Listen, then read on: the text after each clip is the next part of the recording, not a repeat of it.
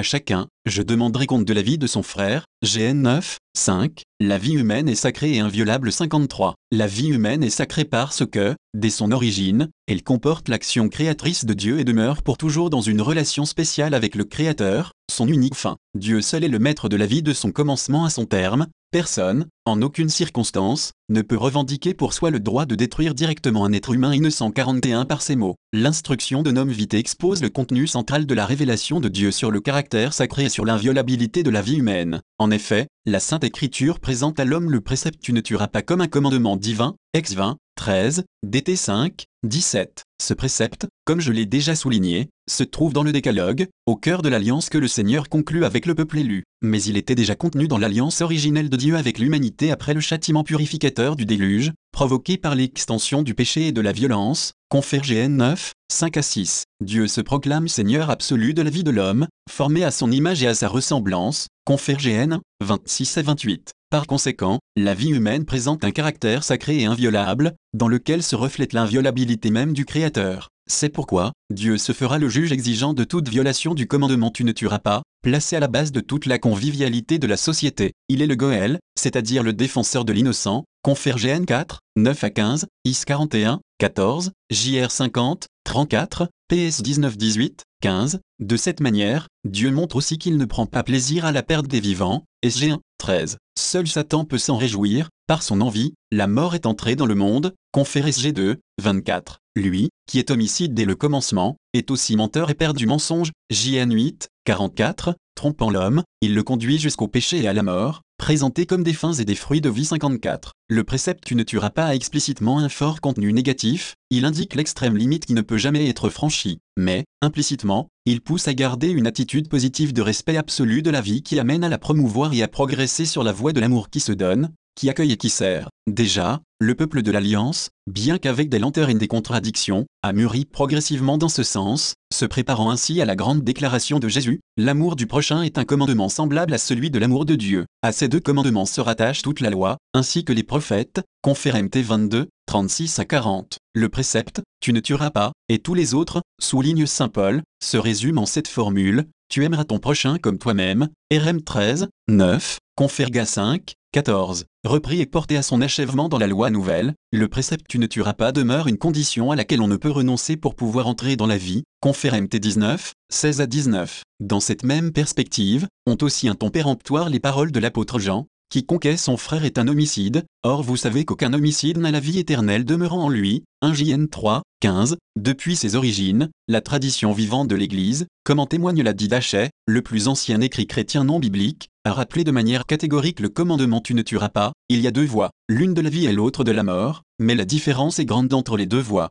Second commandement de la doctrine, tu ne tueras pas, tu ne tueras pas l'enfant par avortement et tu ne le feras pas mourir après sa naissance. Voici maintenant la voie de la mort, impitoyable pour le pauvre, indifférent à l'égard de l'affligé, et ignorant leur Créateur, ils font avorter l'œuvre de Dieu, repoussant l'indigent et accablant l'opprimé. Défenseurs des riches et juginiques des pauvres, ce sont des pécheurs invétérés. Puissiez-vous mes enfants être à l'écart de tout cela 42 avançant dans le temps, la tradition de l'Église a toujours enseigné unanimement la valeur absolue et permanente du commandement tu ne tueras pas. On sait que, dans les premiers siècles, l'homicide faisait partie des trois péchés les plus graves, avec l'apostasie et l'adultère, et qu'il exigeait une pénitence publique particulièrement pénible et longue, avant que le pardon et la réadmission dans la communion ecclésiale soient accordés à l'auteur repenti d'un homicide 55. Cela ne doit pas surprendre, tuer l'être humain, dans lequel l'image de Dieu est présente, est un péché d'une particulière gravité. Seul Dieu est maître de la vie. Toutefois, depuis toujours, face aux cas nombreux et souvent dramatiques qui se présentent chez les individus et dans la société, la réflexion des croyants a tenté de parvenir à une compréhension plus complète et plus profonde de ce que le commandement de Dieu interdit et prescrit 43. Il y a des situations dans lesquelles les valeurs proposées par la loi de Dieu apparaissent, sous une forme paradoxale. C'est le cas, par exemple, de la légitime défense, pour laquelle le droit de protéger sa vie et le devoir de ne pas léser celle de l'autre apparaissent concrètement difficiles à concilier. Indubitablement, la valeur intrinsèque de la vie et le devoir de s'aimer soi-même autant que les autres font un véritable droit à se défendre soi-même.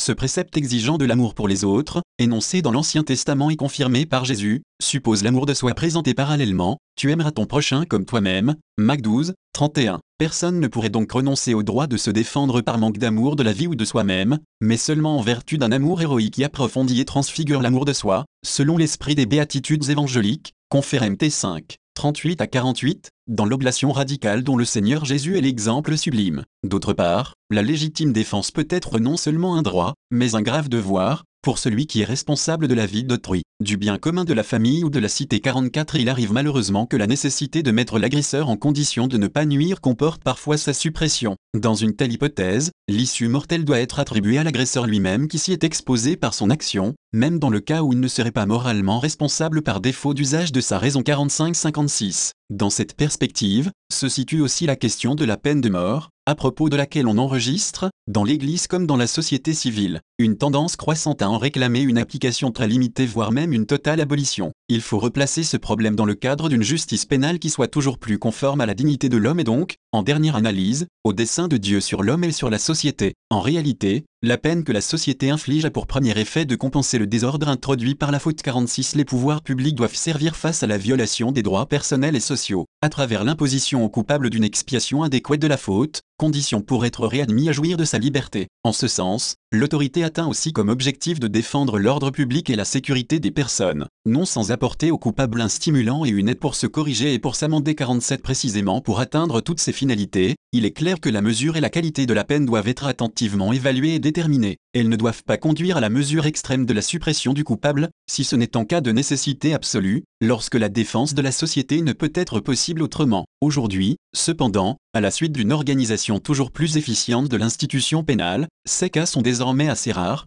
sinon même pratiquement inexistants. Dans tous les cas, le principe indiqué dans le nouveau catéchisme de l'Église catholique demeure valide, principe selon lequel si les moyens non sanglants suffisent à défendre les vies humaines contre l'agresseur et à protéger l'ordre public et la sécurité des personnes, l'autorité s'en tiendra à ces moyens, parce que ceux-ci correspondent mieux aux conditions concrètes du bien commun et sont plus conformes à la dignité de la personne humaine 48-57. Si l'on doit accorder une attention aussi grande au respect de toute vie, même de celle du coupable et de l'injuste agresseur, le commandement tu ne tueras pas une valeur absolue quand il se réfère à la personne innocente, et ceci d'autant plus qu'il s'agit d'un être humain faible et sans défense, qui ne trouve que dans le caractère absolu du commandement de Dieu une défense radicale face à l'arbitraire et à l'abus de pouvoir d'autrui. En effet, l'inviolabilité absolue de la vie humaine innocente est une vérité morale explicitement enseignée dans la Sainte Écriture, constamment maintenue dans la tradition de l'Église et unanimement proposée par le magistère. Cette unanimité est un fruit évident du sens surnaturel de la foi qui, suscitée et soutenue par l'Esprit Saint, garantit le peuple de Dieu de l'erreur, lorsqu'elle apporte aux vérités concernant la foi et les mœurs un consentement universel 49 devant l'atténuation progressive dans les consciences et dans la société de la perception de l'illicéité morale absolue et grave de la suppression, directe de toute vie humaine innocente, spécialement à son commencement ou à son terme,